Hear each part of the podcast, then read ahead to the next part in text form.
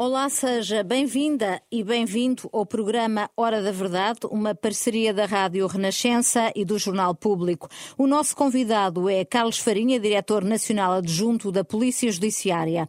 Eu sou a Marina Pimentel e comigo para fazer esta entrevista está a jornalista do Jornal Público, Ana Henriques. Carlos Farinha, obrigada por ter aceitado o nosso convite. Vamos centrar esta entrevista numa realidade que não para de crescer, apesar do crescente repúdio que tem na sociedade. A violência sexual contra crianças. 2021 está quase a terminar. É possível fazer já um balanço? Pergunto-lhe, porque os últimos números que vi citados na imprensa davam conta de uma média diária de oito crianças vítimas de abuso por dia. Vamos ter um ano recorde de casos? É, provavelmente não, é ainda precoce em termos de tempo para fazermos o balanço relativamente a 2021. Eh, mas também sabemos que não podemos comparar 2021 com 2020, porque 2020 foi um ano atípico e, por isso, as tendências dos fenómenos criminais, em particular destes fenómenos criminais que se dão muito no contexto da proximidade familiar, da proximidade interpessoal, mas não só, tudo isto foi de alguma forma perturbado e não é ainda o momento de fazer grandes balanços. Mas, mas nos primeiros seis meses houve 1.390 crimes registados pela Polícia Judiciária. Uhum. Isto fazendo a extrapolação para o resto do ano, não dá uma, um número recorde em 2021? Poderá dar, sendo que normalmente o primeiro semestre é, em termos de frequência, ligeiramente superior ao segundo semestre. É isso que observamos nos diferentes anos. O confinamento pode ajudar a explicar este aparente aumento e a Covid e, portanto, as crianças estarem menos na rua, mais expostas a eventuais abusadores que vivem com elas dentro de casa? É, o confinamento trouxe-nos, desde logo, uma realidade indiscutível, que foi o aumento da chamada criminalidade sexual online. Ou seja, em termos de recurso a tecnologias de comunicação e de, e de, informação, enfim, as chamadas novas tecnologias, já não são novas, são tecnologias do dia a dia, inequivocamente a sexualidade online em 2020 aumentou substancialmente. Aumentou substancialmente. Por outro lado, o confinamento condicionou o espaço para a ocorrência de muitas situações. Eh, ainda que, eh, por exemplo, a nível da violência doméstica e a criminalidade sexual nunca pode ser completamente dissociada das situações de violência doméstica, ainda que a nível da violência doméstica tenha havido algum aumento de denúncias, mas houve um confinamento transversal e, portanto, os números de 2020 não são elucidativos daquilo que é a tendência da realidade. Nós, quando observamos esta temática com alguns anos de distância, o que verificamos é que era suposto depois do princípio deste século, depois da consciencialização e da censura social transversal que adveio do processo Casa Pia, depois das alterações legais que, que, que, ocorreram, depois de toda a especialização, formação, intervenção de todas as instituições que interagem com este fenómeno, era de supor, de alguma maneira, a que os números fossem tendencialmente menores e não se mantivessem nesta crescente uh, e relativa estabilidade. O que falhou? Não, o que tem falhado, desde logo, é a existência de crimes. O que tem falhado, inequivocamente, é a existência de condutas que são tipificadas como crimes. Portanto, isso é o, é o primeiro que falha. Depois, uh, há margem de progressão em toda a organização das respostas, isto é, há margem de progressão, inequivocamente, na articulação entre as diferentes instituições que são convocadas eh, e que são chamadas a intervir, sejam as de investigação criminal, sejam as de prevenção, sejam as de proteção de menores, sejam as do Ministério Público, sejam todas elas, há ainda margem de progressão e de melhoria nesse, nesse, nesse domínio. É um trabalho e é uma luta constante. Mas, portanto, Acho... os crimes, os abusos aumentaram nas, nas plataformas digitais, imagino também por via do facto das crianças estarem agora muito mais em casa por causa do confinamento, mas também não há uma maior exposição das crianças, que é feita imagino que involuntariamente por muitos pais que de forma algumas sistemática uh, publicam fotografias dos, dos filhos uh, na, nas redes sociais, nomeadamente no Instagram? Uh, digamos que por vezes a atração e a facilidade das redes sociais ou das novas tecnologias reduz um pouco o juízo de censura e a preocupação. Nós fazemos, e quando digo nós, estou a falar em termos de sociedade, nós fazemos coisas nas redes sociais que não fazemos no dia a dia na relação interpessoal. E portanto é possível que haja alguma desinibição. Agora o que nós constatamos também é que, ao invés do que se passava há uns anos atrás, em que maioritariamente a criminalidade sexual ocorria sempre em contexto, muito em contexto intrafamiliar ou de proximidade, eh, nós o que verificamos é que esse contexto hoje aparece associado também a outras formas de expressão, nomeadamente à forma da chamada criminalidade online. Ou seja, dito de uma maneira mais simples, quando hoje temos um pai abusador, muito provavelmente esse pai também uh, cultivou a pornografia infantil ou foi pesquisar pornografia infantil ou eventualmente até expôs como pornografia infantil as imagens da sua privacidade e da sua relação Então vamos só clarificar esse aspecto. Não há, porque, tanto quanto sabemos, até aqui a maior parte dos crimes acontecia no seio da família. Uhum continua a acontecer no seio da família, mas agora com os próprios membros da família a exporem uh, fotografias das crianças nas, nas plataformas digitais, é isso? Continu, ou... Continua a, aparecer, a acontecer, sobretudo no seio da proximidade, seja ela a proximidade familiar, seja a proximidade funcional ou proximidade geográfica. Portanto, acontece essencialmente no contexto de relações que já tiveram, que foram prévias à situação abusiva, eh, mas o que encontramos cada vez mais é associada a esse tipo de situações abusivas também a utilização ou a exploração, seja até nos, nos, nas, nas estratégias de abordagem, seja até nas estratégias de convencimento, porque uh, parte deste tipo de situações abusivas uh, tem não necessariamente uma situação de violência física, mas uma situação uh, de sedução, uma situação de encantamento, uma situação de convencimento de uma criança. Uh, e o que nós verificamos é que a componente online tem hoje um papel muito mais importante e um peso muito mais importante. E eu realço isto porque, uh, como é óbvio, a investigação tem que se ajustar às tendências e às características dos fenómenos. E hoje, uh, a investigação, que alguns anos atrás se centrava muito na relação e na entrevista interpessoal, e que continua a ter que se centrar na entrevista interpessoal, na capacidade de interagir, nomeadamente com a vítima ou com as testemunhas, porque são situações traumáticas de relatar, hoje tem também que dispor de um conhecimento no domínio tecnológico, seja um conhecimento policial, seja um conhecimento investigatório, que lhe permita ir mais além, que lhe permita ir obter informações adicionais, assim como ainda, em última análise, tem que continuar a dispor de capacidade científica e pericial para que aquilo que são as declarações uh, sejam declarações tão objetivas quanto possível. Não quer dizer que se ponham em causa, mas se nós tivermos um vestígio a confirmar uma versão, uh, temos essa versão muito mais fortificada, independentemente das alterações legais que se fizeram, que são importantes, como sejam as declarações para a memória futura e a valorização dessas declarações para o processo de julgamento e para o processo eh, do sistema judicial. Segundo revelou a Comissão Europeia, o número de casos de abuso sexual sobre crianças aumentou no espaço europeu em geral durante o confinamento. Como é que nós comparamos com os outros países europeus? Estamos atualmente entre os países europeus com mais casos ou não? É, nós, em termos internacionais, eh, o que preferimos valorizar é o aumento da capacidade de cooperação e o aumento da capacidade de conhecimento de boas práticas e a partilha dessas mesmas boas práticas entre diferentes países e diferentes Sim, mas há rankings, porque há rankings de tudo na Europa. sim, mas os rankings não são muito significativos porque nós nunca podemos perder de vista, por um lado, uma transversalidade do fenómeno. Uma pornografia alemã é, em Portugal continua a ser a mesma pornografia. Uhum. Também é importante, e eu sublinho isto, nunca esquecer que qualquer imagem pornográfica é a representação de uma de uma pessoa concreta.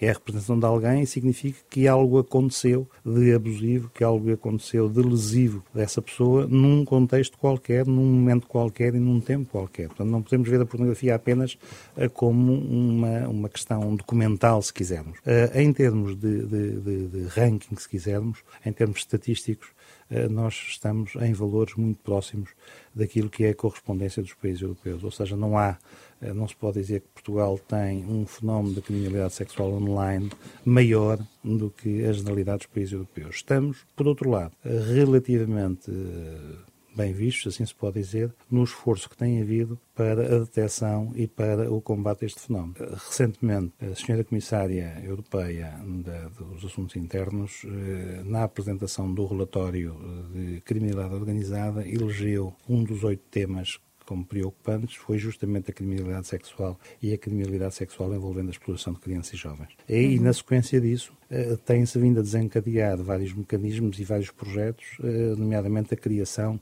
de um centro de prevenção, um centro de prevenção europeia. Naturalmente, a pandemia tem dificuldade, tem dificultado todo este desenvolvimento, mas possivelmente esse centro de, de, de prevenção europeia vai ser sediado em Portugal, como há outras instituições comunitárias que estão noutros países. E, portanto, isto significa que há alguma confiança. Mas isso já é certo ou há é certo, ainda uma é negociação? É uma curso? negociação, é uma probabilidade elevada porque uh, há um conjunto de decisores políticos e um conjunto de uh, práticas que têm sido positivamente avaliadas. O que é que eu quero dizer com isto? Se no ranking das desgraças ou no ranking da criminalidade estamos num patamar uh, médio e acompanhamos uh, sem estarmos nem muito à frente nem muito atrás. No ranking das respostas não iremos na, na, na, no primeiro lugar, mas estamos relativamente bem cotados e tem havido um esforço sério nesse sentido, nomeadamente da parte da Polícia Associada, mas não só da parte do Ministério Público, da parte de outras entidades que lidam com as crianças e com situações de, de, de crime a que, a que as crianças são sujeitas e que, pela partilha de informação, permitem essa melhoria de resposta. As leis portuguesas permitem punir com efetividade os predadores sexuais de menores?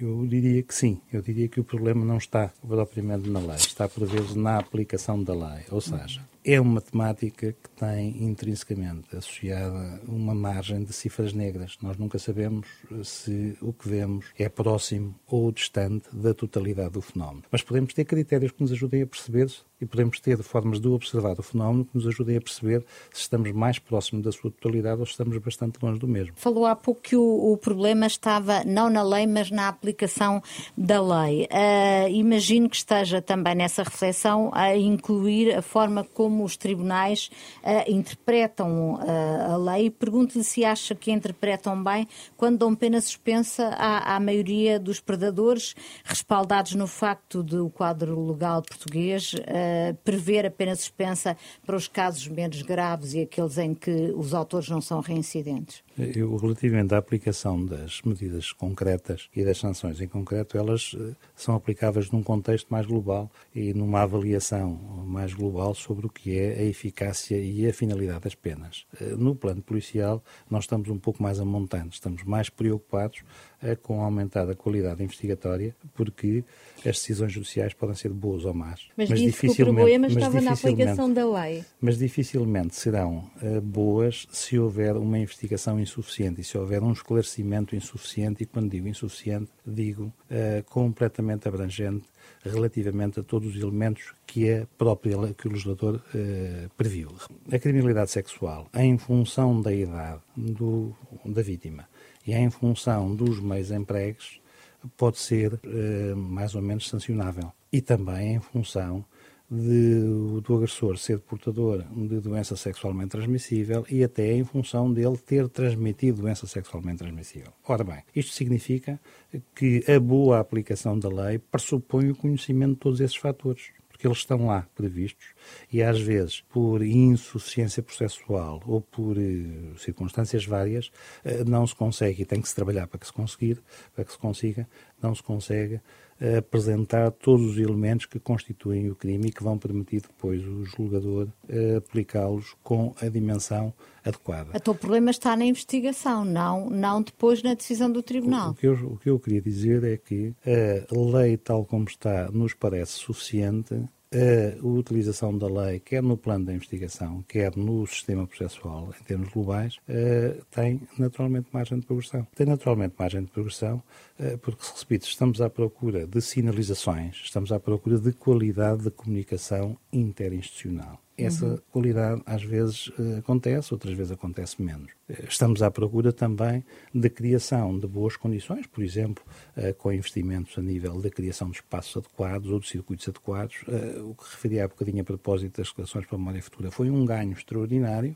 As declarações para a memória futura são hoje uma boa medida, no meu ponto de vista, elas já eram possíveis desde 98, mas só mais recentemente é que, é que ficou, ficaram de forma mais evidente a tornar-se obrigatórias, mas se elas elas não forem aplicadas com respeito pela especial vulnerabilidade daquela vítima, acabam por ser um momento não de abertura e de esclarecimento, mas um momento de entropia. Uhum. E por isso, repito e insisto, a avaliação que fazemos relativamente ao modelo legal não nos coloca uh, nesse modelo legal a necessidade de fazer grandes alterações coloca-nos muito mais na forma como as instituições utilizam esse modelo legal. E, e, a, e a, Polícia Judiciária tem meios suficientes para este combate? Ah, é crónico a, a falta de meios da, da Polícia Judiciária? Eu diria que a falta de meios é uma coisa que mais ou menos crónica em várias instituições eh, na Justiça, pelo menos apregoada como tal. Eh, nós eh, fazemos um esforço e temos necessidade de reforçar os nossos meios. Por isso mesmo, há processos de formação em curso e processos de recrutamento a andarem e, portanto, haverá necessidade de haver reforço desses meios, sem dúvida nenhuma. Mas também há, em paralelo, uma necessidade de método, ou seja, nós preocupamos com a forma como rentabilizamos os meios que temos disponíveis, nós preocupamos com a forma como procuramos especializar e gerir as carreiras dos investigadores para rentabilizar mais possível. Às vezes conseguimos fazer bem, outras vezes fazemos menos bem. Vamos, vamos centrar-nos agora nos abusos sexuais no seio da Igreja praticados por membros do clero ou por leigos ao seu serviço. A Conferência Episcopal Portuguesa anunciou este mês a criação de uma comissão independente de investigação aos abusos sexuais na Igreja, que será chefiada, soube-se agora, pelo pedopsiquiatra Pedro Streste, que foi perito no processo Casa Pia. Está confiante nos resultados desta comissão? Eh, já agora permite-me dizer que o psicólogo Pedro Streste antes de ser perito no processo Casa Pia, foi também perito nos processos de investigação criminal deste tipo de temáticas na Madeira e fez um excelente contributo. Ainda não se falava em Casa Pia, ainda não havia uhum. tanta visibilidade e atenção sobre este fenómeno. Nós temos aqui sempre um problema, e o problema é o tempo. Eh, o tempo é um fator de desculpabilização no sentido de promover um apagamento judiciário, ou seja, a prescrição é justamente o efeito do tempo sobre os factos, eh, de forma a que o sistema, a dada altura, ache que já não tem legitimidade para intervir. Pois não, não vale a pena discutirmos se são 30 anos, são 15 anos, mas há um período de tempo, fim do qual já não há possibilidade de haver processo. Isto por um lado. Por outro lado, o tempo é uh, inimigo e dificulta a qualidade investigatória. Porquê? Porque os relatos uh, tornam-se menos precisos e mais difusos e porque a possibilidade de recolha de indícios e vestígios, que é sempre um aspecto extremamente importante para tornar objetiva esta investigação, essa possibilidade se reduz, como é óbvio, com o passar do tempo. Uh, o que é que poderá acontecer? E tem acontecido noutros países. Tem acontecido denúncias de, situação, de situações que já não podem ser objeto da sanção penal, porque uhum. já passou tempo demais para que o sistema tenha legitimidade para intervir, uh, sem prejuízo de poderem ser objeto de censura social e de haver mecanismos de censura social e até de, de, de repúdio uh, por determinado tipo de condutas, com a eficácia que esse repúdio e esses mecanismos têm. Mas não têm, repito, a possibilidade de desencadear processos penais se o tempo passado for um tempo que incorra nas regras de prescrição. Deixa-me só sublinhar também que, em termos prescricionais, a nossa lei eh, tem um regime especial para a criminalidade sexual contra crianças e jovens, ou seja, o tempo de prescrição nunca se pode esgotar sem acontecerem determinado número de anos sobre a idade, sobre a maioridade da vítima. Uhum. O que uhum. faz com que eh, uma criança abusada, por exemplo, no, no primeiro terço nos primeiros três anos da sua vida, possivelmente a prescrição não vai acontecer antes de 23 anos, feitas as somas e os cálculos. Portanto, sob o ponto de vista prescricional, digamos que o sistema nesta matéria até é relativamente, ou tenta ser, o mais abrangente possível, mas chega, um, chega também a um limite, claro. O ficou pelo caminho, a propósito do que está a dizer, por causa da dissolução do Parlamento, a intenção de permitir, que já tinha sido aprovada, a intenção de permitir que as vítimas de abusos sexuais infantis possam apresentar queixa até por fazerem os 50 anos. Uhum. Do ponto de vista da investigação criminal, isto traria alguma vantagem à aprovação desta lei? Sob o ponto de vista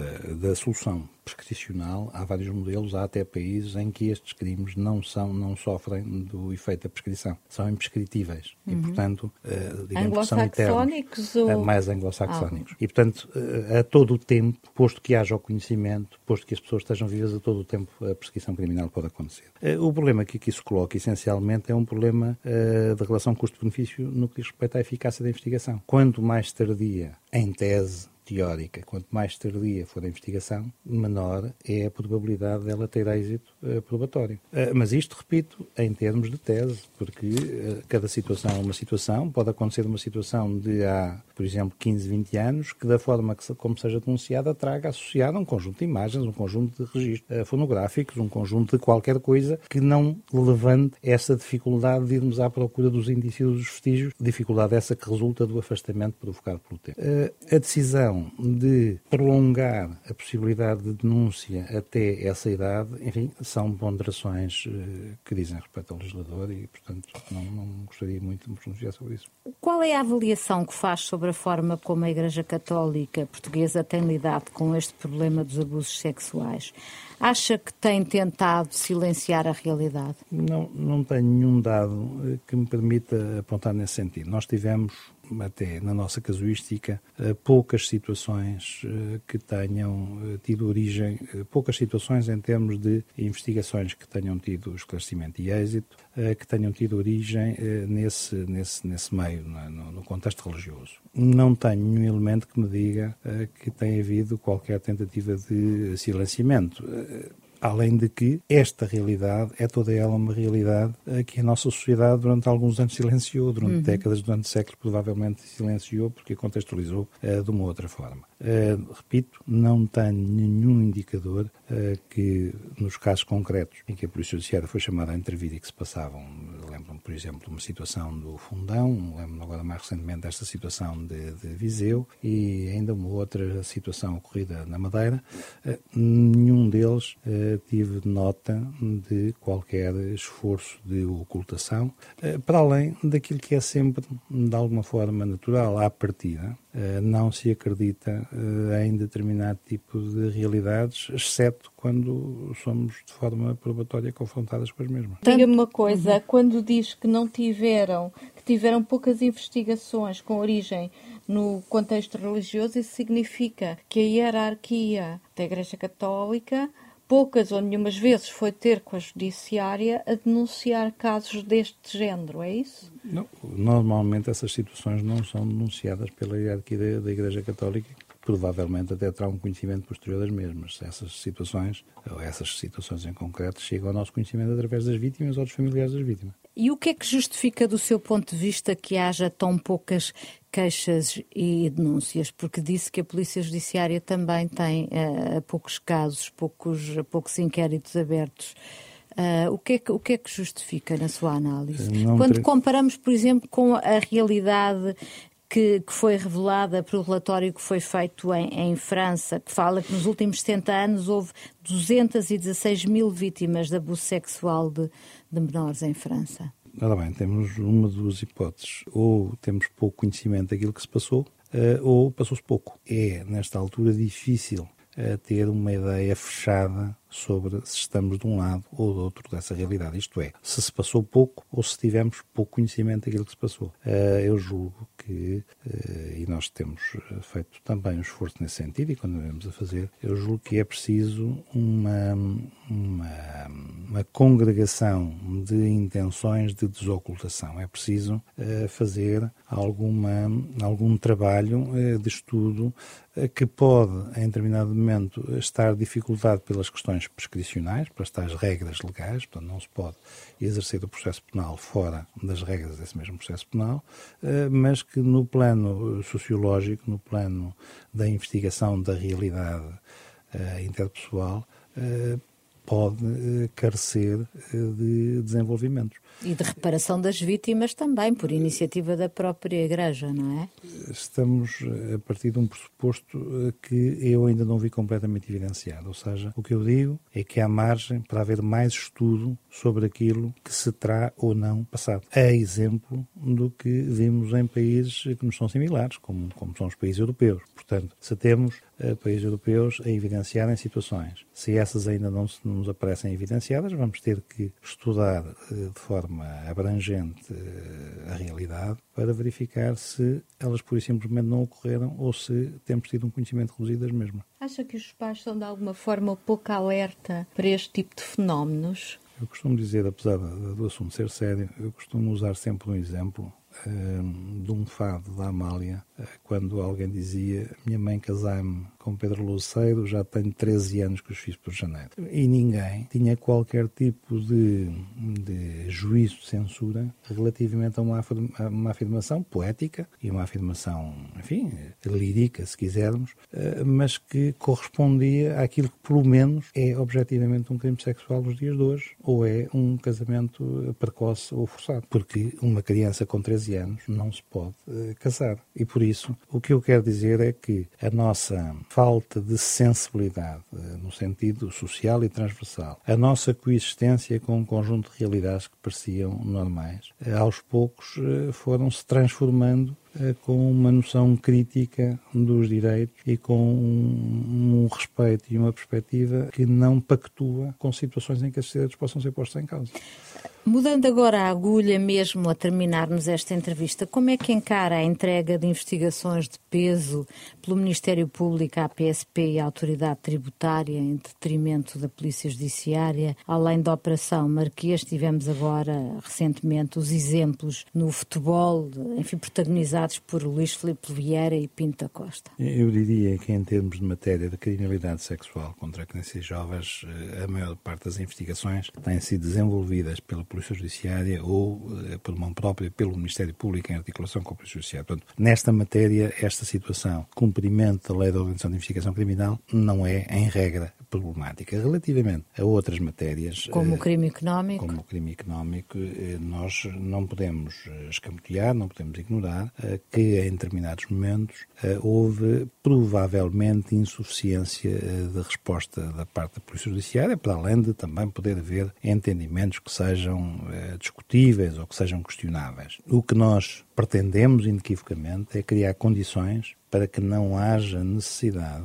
do Ministério Público delegar competência investigatória a outro órgão de polícia criminal que não a Polícia Judiciária no âmbito da competência que o legislador reservou à Polícia Judiciária. Portanto, é simples. Mas para que isso assim seja, uh, o esforço eh, de, de, formação, o esforço de melhoria de meios, o grupo do curso que está prestes a concluir sem, sem, sem novos inspectores uh, e o, o reserva de recrutamento que iniciará em janeiro um curso imediatamente seguinte de mais 100 inspectores e o concurso que está desencadeado, ou que vai ser desencadeado nos próximos dias, para mais 70, ou seja, 270 no, no, no total, eh, no ano de 2022, significa um reforço muito significativo da capacidade Mas é gente sem experiência, não é? Sim, mas há um ter tempo de obter essa experiência e significa um reforço muito significativo se pensarmos que isso corresponde a quase 30% do total dos investigadores da Polícia Judiciária. E um esforço, uh, no, no, no passado recente, houve um ingresso de 120 mais 38 2018, mas um esforço que nunca se teve com esta dimensão acumulada e, portanto, vai permitir a assunção plena das capacidades e competências investigatórias da Polícia Judiciária. Quais são os principais problemas com que a PJ se confronta neste momento?